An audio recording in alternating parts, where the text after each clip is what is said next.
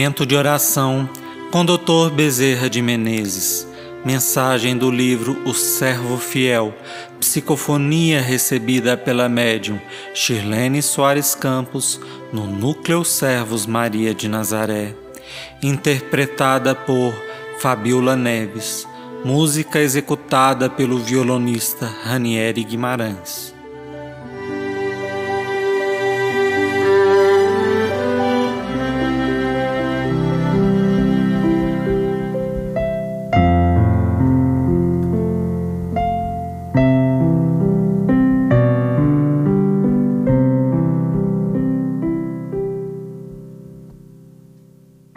Vencendo com Jesus. Quando Jesus, sedento, com os braços abertos numa cruz, pediu a bênção da água para matar a sua sede e levaram-lhe vinagre nos lábios, naquele instante de sofrimento, ele não ergueu os olhos para o infinito, sabendo que era o filho missionário de Deus na terra, para reclamar dos seus irmãos que naquele instante, em extrema impiedade, lhes davam o vinagre em vez da água preciosa. No instante em que Judas Iscariotes, ao chamá-lo de amigo, lhe beijou a face, ele, desarmado, cheio de amor, cheio de bondade, foi entregue a homens violentos, a sequazes impiedosos. Ele não reclamou, nem jogou na face daquele irmão traidor o seu pranto. Deixou-se levar como carneiro para o cutelo mansamente, com os olhos marejados de pranto, por saber o que aquele irmão iria sofrer, principalmente nos desencontros e nos conflitos da própria consciência.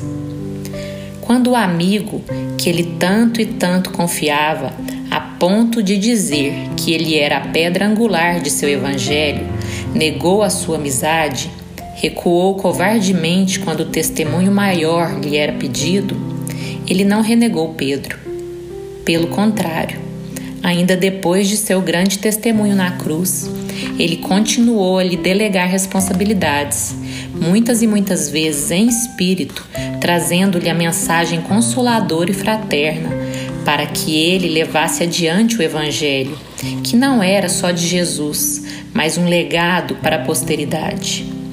Ele precisava daquele irmão frágil que depois se tornaria, através do próprio remorso que lhe corroeria a alma, na tarefa salutar e bendita de seguir avante, a ser como foi o grande Pedro. Jesus, meus queridos filhos, em todos os momentos, deixou para todas as situações em que vivemos uma lição de vida e de espírito. Em todas as circunstâncias da vida, ele nos mostrou e demonstrou como caminharmos para que fôssemos resolutos no caminhar, para que soubéssemos que todas as criaturas erram, mas que todas as criaturas podem acertar, que todos temos nossas falhas, mas podemos caminhar também com firmeza, se assim desejarmos vencer a nós mesmos, vencendo nossas provas, nossos testemunhos, nossas lutas e abraçando a cruz da renovação, sem temor. Que Jesus nos ampare.